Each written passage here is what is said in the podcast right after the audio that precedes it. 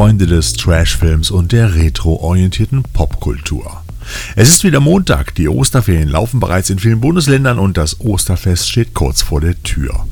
Früher war ja Ostern für uns Filmfans vor der Flimmerkiste immer die absolute Highlight-Zeit, denn da kamen immer die neuesten und heißesten Blockbuster- und Actionfilme im linearen Fernsehen. Da musste man schon auf die eine oder andere Familienaktivität verzichten, um den kompletten Rollout der wenigen Sender mitzubekommen, um dann Filmhits wie James Bond, Goldfinger, Der Weiße Hai, Zwei glorreiche Halunken, Eine Leiche zum Dessert oder auch die Brücke von Arnheim sehen zu können. Heute ist das auf allen Streamingdiensten und Sendern kaum noch überschaubar. Deshalb kommt hier der Überblick über all die Dinge, die euch und euren exploitativ und retrogeschwängerten Gehirnwindungen das Osterwochenende versüßen könnten. Mein Name ist Thorsten und das hier ist die Trashotik Wochenschau für die Kalenderwoche 14 vom 3. bis zum 10. April 2023. Im Kino. In der kommenden Woche laufen gleich drei Filme in den Kinos an, die in unserer Galaxie des unterhaltsamen Retro-Genre und auch Trash-Kinos ihren Platz gefunden haben oder auch noch finden werden.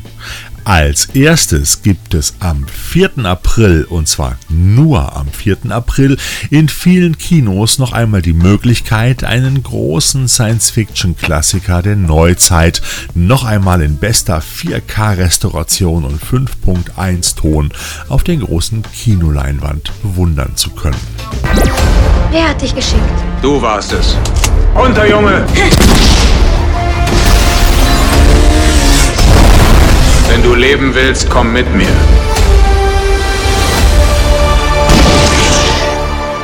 Genau. Ihr habt es schon erraten, es ist Terminator 2, der Tag der Abrechnung, und der läuft im Rahmen der Kino-Event-Reihe Best of Cinema nur an diesem einen Tag. Also, der 4. April ist Terminator-Tag. Ab dem 5. April startet der Film, auf den mein achtjähriger Sohn schon eine ganze Weile wartet, der Super Mario Bros. Film. Wo bin ich? Uh, Frischfleisch. Schenk ihm keine Beachtung. Er ist niedlich, aber auch. Es muss einen Weg hier rausgeben. Es gibt keinen Kommen. Die einzige Hoffnung ist der süße Gedanke an das nächste Leben. Das soll doch wohl ein Witz sein, oder? Ein kunterbuntes Animationsabenteuer aus dem Hause Illumination Entertainment, dem Studio, das uns auch die Minions brachte. Nun präsentiert es uns den ersten animierten Film über den einfach nicht tot zu kriegenden Nintendo-Helden. Meine Armee! Koopas, Gumbas und was immer auch die da sind. Wir zerstören das Pilzkönigreich! Bowser ist so gut wie hier. Ich hab keine Angst. Ich tue alles für meinen Bruder. Wir werden ihn retten.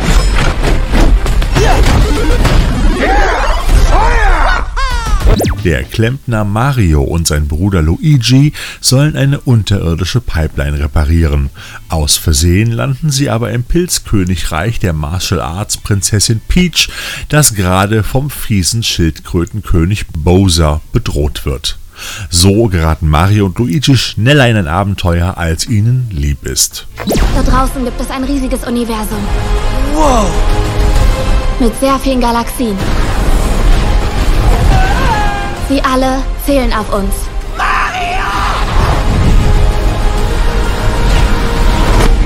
Aber kein Druck. Nach dem Super Mario Bros. Realfilm von 1993, der eher als Trashfilm Gurke für Erwachsene zu bewerten ist, der lief ja auch schon bei Schläferz, kann man bei der aktuellen Veröffentlichung mit einer Freigabe von sechs Jahren eher von einer gewissen Familientauglichkeit ausgehen. Bunt wird es auf jeden Fall.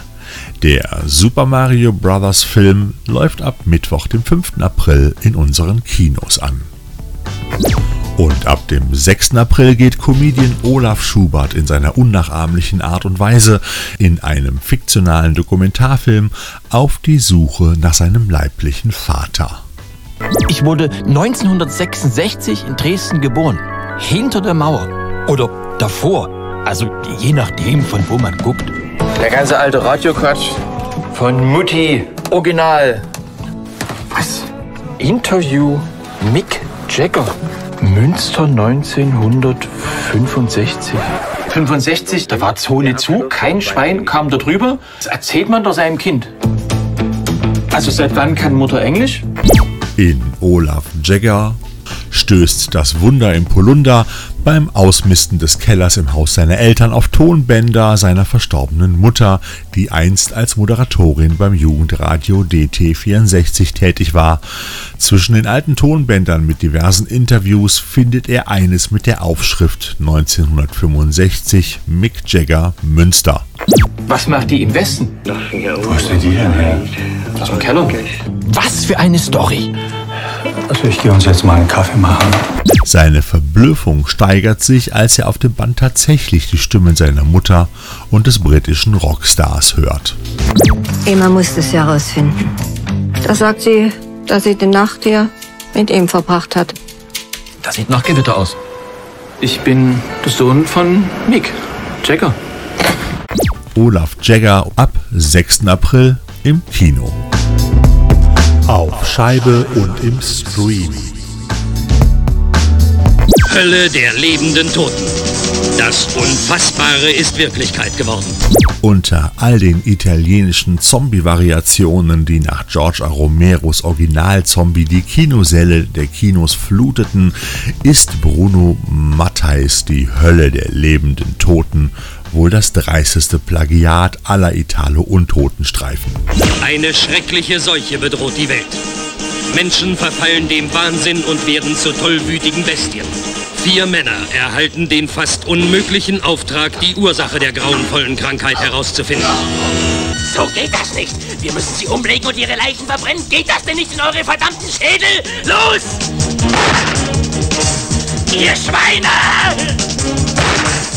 Nicht nur, dass er ungeniert ganze Szenen aus Romeros Film in sein Machwerk reinschnitt, er klaute auch noch Soundtrack-Titel kreuz und quer aus italienischen Filmen und aus Argentos Eurocut vom Original Zombie. Heute präsentiert uns das Label Mediex dieses Meisterwerk aus der italienischen Plagiatküche in 4K restaurierter Fassung im Mediabook mit diversen Extras. Ist die Menschheit zum Untergang verurteilt? Reiß dich zusammen, es muss einfach sein. Und was man früher als filmische Dreistigkeit, als, äh, ja, nennen wir es Urheberrechtsverletzung oder als absolut unverschämtes Plagiat angesehen hat, das präsentiert man uns heute als Kuriosum der Filmgeschichte. Wir haben alle unseren Spaß daran. Der Unbeugsame. Der Kriegsveteran Luke Jackson alias Paul Newman wird wegen eines Bagatellvergehens zu zwei Jahren Arbeitslager verurteilt. Im Gefängnis trifft er auf den Platzhirsch Dragline alias George Kennedy, der dem Neuling erst einmal zeigen will, wer der Boss in dem Laden ist. Das geht nach hinten los und im Kampf gewinnt Luke die Freundschaft Draglines und den Respekt der Mitinsassen. Lucas Jackson. Hier, Captain. Sie werden sehr viel Zeit haben zum Nachdenken. Gartenspiel ist verboten, Schlägereien in der Baracke auch. Wer sich unbedingt prügeln will, dem steht der Samstagnachmittag zur Verfügung. Hier drinnen gelten dieselben Regeln wie draußen. Einer bestimmt, die anderen folgen. Fortan sorgt Lukes stille Unangepasstheit gegenüber dem Gefängnisdirektor und seinen Wachen dafür, dass der Alltag der Häftlinge etwas erträglicher wird. So wird er zum Anführer wider Willen. Nach einem gescheiterten Fluchtversuch beginnt allerdings ein brutaler Machtkampf mit den Lagerverantwortlichen. Hast du denn gar keine Angst vor dem Tod? Nein, wieso? Er kann dieses bisschen Leben haben, wann es ihm beliebt. Das packende Gefängnisdrama aus dem Jahre 1967 bescherte George Kennedy übrigens den Oscar für die beste Nebenrolle und Paul Newman immerhin eine Nominierung für die beste Hauptrolle. Der fantastische Soundtrack von Lalo Schifrin macht das Südstaatendrama perfekt. Ein großer Kinoklassiker, den es nun endlich in restauriertem 4K auf UHD und Blu-ray gibt. Ebenfalls in einer Gefängnisanstalt spielt der Exploitation-Klassiker Mädchen im Knast. Bei der italienisch-amerikanischen Koproduktion aus dem Jahre 1973, die auch unter dem Titel Woman in Cell Block 7 bekannt ist, geht es weniger um eine authentisch gesellschaftlich kritische Auseinandersetzung über die mangelhaften Zustände in staatlichen Frauengefängnissen, als vielmehr um leicht bekleidete Schauwerte und gewalttätige Darbietungen. Wenn der Klappentext eines Filmes mit der Zeile beginnt, eine Haftanstalt bekommt Nachschub für Zellenblock 9 und das bedeutet Frischfleisch für die lesbischen Gefangenen, liegt die emanzipatorische Ausrichtung dieser Räuberpistole auf einem ganz anderen Level. Und ob die Körperinspektion wirklich der Unterbindung des Drogenhandels hinter den Zuchthausmauern dient, bleibt ebenfalls zutiefst fragwürdig. Regisseur Rino Di Silvestro ist auch weniger bekannt dafür, dass er sich an Historienstoffen oder großen Literaturverfilmungen abarbeitete. Das größte Sparpotenzial in fast allen seiner Filme dürfte bei der Garderobe zu finden sein. Dazu gehören unter anderem auch Titel wie Die Orgien der Kleopatra, Naked Werewolf Woman oder auch Catrice die Nymphomanin. Sagt also nicht, ich hätte euch nicht gewarnt. Mädchen im Knast auf DVD, Blu-ray und im Mediabook als Special Edition mit drei Cover-Variationen und auch in der kostengünstigen Amaray-Hülle. Und außerdem bekommt ihr in dieser Woche noch die beiden rattenscharfen Tierhorror-Klassiker Willard und Ben im Doppelpack auf Blu-ray den großartigen Monster Trash Rampage endlich in 4K auf UHD, den Swissploitation Knaller Mad Heidi zum Leihen und Kaufen im Stream bei Amazon Prime. Eine Blu-ray-Veröffentlichung ist gerade noch nicht in Sicht, zumindest nicht in Deutschland. Und die Schlachthausorgie Terrifier 2, ebenfalls im Stream und auch zusätzlich auf DVD und auf Blu-ray. Ich sag mal so, die Osterfeiertage sollten gerettet sein. Geburtstag der Woche. Am 5. April feiert der König des Trash und des Exploitation Kinos Roger Corman seinen 97. Geburtstag. I started my own company for a variety of reasons. Roger. Roger. Roger. Roger. Roger. Oh yeah, Roger. God bless Roger Corman. Der Pionier des Low-Budget-Films führte insgesamt 56 Mal Regie und betätigte sich über 500 Mal als Produzent. Laut eigener Aussage hat er dabei niemals Verlust gemacht, was natürlich an seiner besonderen Art der Filmproduktion liegt, die er auch in seiner Autobiografie von 1990 beschreibt, die den Titel trägt How I Made a Hundred Movies in Hollywood and Never Lost a Dime. Had never lost money on a film. Roger said, Grand Theft Auto just sold to CBS. That makes your 7.5% look awfully good. Makes my 92.5% look damn wonderful. Corman wurde am 5. April 1926 in Detroit, Michigan geboren und studierte zunächst Ingenieurswissenschaften an der Stanford University. Doch er merkte schnell, dass seine Leidenschaft für das Filmemachen viel größer war als für seinen zukünftigen Konstruktionsjob. Also brach er sein Studium ab, um sich auf seine Karriere im Filmgeschäft zu konzentrieren. Diese begann er als Kurier bei 20th Century Fox, wo er schnell zum Lektor und Produzent aufstieg. Corman hatte ein Händchen für Filme, die schnell und billig produziert werden konnten und trotzdem eine große Wirkung beim Publikum hatten. Und so drehte er in den 1950er Jahren zahlreiche B-Movies, darunter Ausgeburt der Hölle, Attack of the Crab Monsters, Planet der toten Seelen, den wir zum Beispiel auch in den Movie Minutes Folge 46 besprochen haben, She Gods of the Shark Reef, Das Vermächtnis des Professor Bondi oder auch The Little Shop of Horrors. Bereits 1954 gründete Corman gemeinsam mit James H. Nicholson und Samuel Z. Arkoff die Produktionsfirma American International Pictures, kurz AIP genannt, die schnell zu einem wichtigen Namen der Filmindustrie wurde und dabei auch sämtliche Autokinos mit reißerischen Produktionen belieferte. The major studios dominated everything. Everybody said no, so I said, all right, I'll make it myself. Hier produzierte er zahlreiche Filme, darunter auch Der Mann mit den Röntgenaugen, Die wilden Engel mit Peter Fonda, The Trip, Die grünen Teufel oder auch Bloody Mama mit Shelley Winters.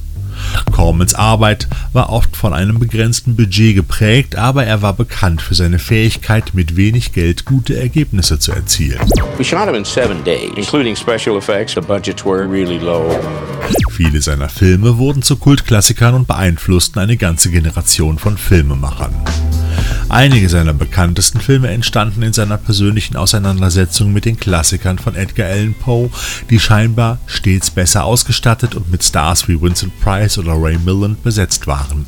Dazu gehörten Der rote Tod, Lebendig begraben, Das Pendel des Todes, Der Rabe oder auch Der Untergang des Hauses Usher. 1962 gab er William Shatner eine seiner ersten großen Hauptrollen in dem Gesellschaftsdrama The Intruder alias Weißer Terror, in dem Shatner einen rassistischen Hassprediger spielt, der eine kleine Stadt zum Rassenhass aufwiegelt. Ein ernsthafter, nachdenklicher und sehr authentischer Film, der heute noch nichts von seiner Spannung verloren hat. This man, take a good look at him. He's a specialist. He knows exactly how to turn this quiet town into a hell of violence. The Negroes will literally, and I do mean literally, control the South. They are willing to fight down to the last ditch and keep fighting till this thing is over.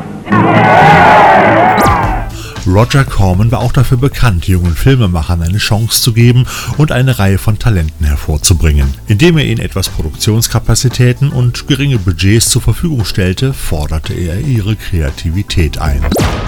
I can't remember how I first met him. It was the first sort of Hollywood movie that I did. For someone who's so square on the outside, he was actually a very hip director. Clearly, my unconscious mind is so boiling inferno. Roger said, if you can fashion a car crash comic, I'd let you make that picture. It was the fastest green light I ever got. Einige von denen, die durch Cormans Schule gegangen sind, wurden später zu wichtigen und bekannten Regisseuren, wie beispielsweise Francis Ford Coppola, Martin Scorsese, Joe Dante oder auch James Cameron. 1970 gründete Roger Corman mit seinem Bruder seine eigene Produktionsfirma New World Pictures und produzierte eine Vielzahl von Filmen, darunter wunderbare Trash-Klassiker wie Death Race 2000 alias Frankensteins Todesrennen mit Sylvester Stallone und David Carradine, Star Crash, Sterne im Duell, Piranhas, Humanoids from the Deep alias Das Grauen aus der Tiefe, Battle Beyond the Stars, Galaxy of Terror, Android, Space Raiders und viele andere Trashothek-Highlights.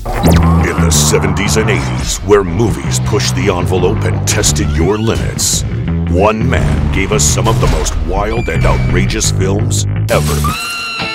Producer and Director Roger Corman. Darüber hinaus hat Roger Corman im Laufe seiner Karriere zahlreiche Auszeichnungen erhalten, darunter auch einen Ehren-Oscar im Jahr 2009 für sein Lebenswerk in der Filmindustrie. Außerdem ist er auch Mitglied der Science Fiction Hall of Fame. Neben seiner Arbeit im Filmgeschäft war Corman auch als Dozent tätig. Er gründete die Roger Corman Film School an der New York University und war auch an vielen anderen Universitäten als Gastdozent unterwegs. Roger Corman ist in den letzten Jahren hier und da auch immer wieder noch aktiv gewesen. Zu seinen letzten Produktionen gehörten unter anderem die drei Sharktopus-Filme, die er für den Sci-Fi Channel produziert hat. So sind seine Karriere und sein Einfluss auf die Filmindustrie unbestritten und seine Arbeit wird noch lange Zeit als wichtiger, aber vor allem interessanter Teil der Filmgeschichte angesehen werden. Roger Corman feiert am 5. April seinen 97. Geburtstag. Happy Birthday, Mr. Corman. Und wer mehr über Roger Corman erfahren möchte, dem empfehle ich die herrlichen Dokumentationen UFOs, Sex und Monster, das wilde Kino des Roger Corman alias Cormans World von Alex Stapleton oder auch die ziemlich schräge Dokumentation Machete Maidens Unleashed von Mark Hartley. Danach habt ihr definitiv eine andere Ansicht übers Filmemachen. We were generally shooting on a 10-day schedule with budgets of sixty, seventy thousand dollars, sometimes a little less, sometimes a little more. And my theory was this, and it may go back to the engineering, that when you're shooting the, on a tight schedule like that, you don't have time to make important decisions. You've got to just shoot. But you have all the time in the world in pre-production. Spielzeug.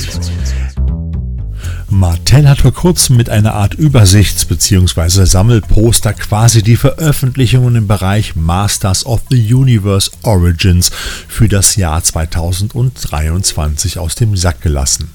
Da kommt in diesem Jahr echt eine ganze Menge alter und neuer Charaktere in Form der muskulösen Actionfiguren auf uns zu, allem voran aber auch zwei Playsets. Zum einen der Talon Fighter, also einen quasi Ein-Personen-Shuttle in Adleroptik, samt der Landebasis Point Dread, den man sozusagen oben auf Castle Grayskull noch implementieren kann. Und natürlich das absolute Highlight für dieses Jahr, das Snake Mountain Playset als Skeletors Gegenstück zu He-Mans Castle Grayskull. So kann man jetzt endlich seine eigene Planet Eternia Schlachtarena komplettieren. Und bei den Figuren gibt es natürlich auch einige Highlights, darunter der allseits beliebte Mossman, also der Moosmann, der auch in der neuen Version wieder grün beflockt sein wird. Dazu gesellen sich noch Spiker und auch Squeeze, die Schlangenechse mit den langen, biegbaren Schlangenarmen. Mit Schlangen hat man es in diesem Jahr eh. Es erscheinen nämlich noch Snake Face oder ein cooler Snake Trooper, Snake Tila, Snake Armor Man at Arms, einen Eternian Guard Infiltrator, also eine Eternia-Wache, unter dessen Rüstung sich ein Schlangenwesen verbirgt und ein Snake Man Bundle mit drei Variationen von bereits veröffentlichten Schlangenwesen und einem He-Man im Snake Outfit gemeinsam in einem Set. Das ist eher was für Sammler. Besonders cool finde ich allerdings das Zweier-Set von zwei Skeleton Warriors, deren Skelettkörper im Dunkeln auch leuchten. Äh, diese und weitere Figurensets werden im Laufe des Jahres erscheinen, manche allerdings nur als sogenannte Exclusives auf Conventions oder auch in der Supermarktkette Target in den USA. Aber die Vergangenheit hat gezeigt, dass auch die Exclusives immer wieder den Weg nach Deutschland finden, wenn auch zu einem höheren Preis als die üblichen Sets. Ich sag mal, Masters-Fans können auf jeden Fall gespannt sein.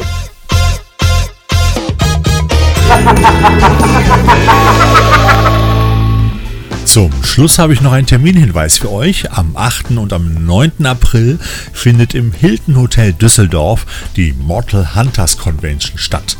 Dabei handelt es sich um eine inoffizielle Convention mit Stargästen aus der Fernsehserie Shadowhunters. Neben den Stargästen wird es eine Themenparty, Workshops, Gewinnspiele, Videocontests und noch vieles mehr geben. Shadowhunters-Fans können ihre Ostereier also am Ostersamstag oder Ostersonntag auf der Mortal Hunters Hunters Convention suchen. Ich wünsche dabei viel Spaß und äh, den Link zur Convention findet ihr auch wieder in unseren Show Notes.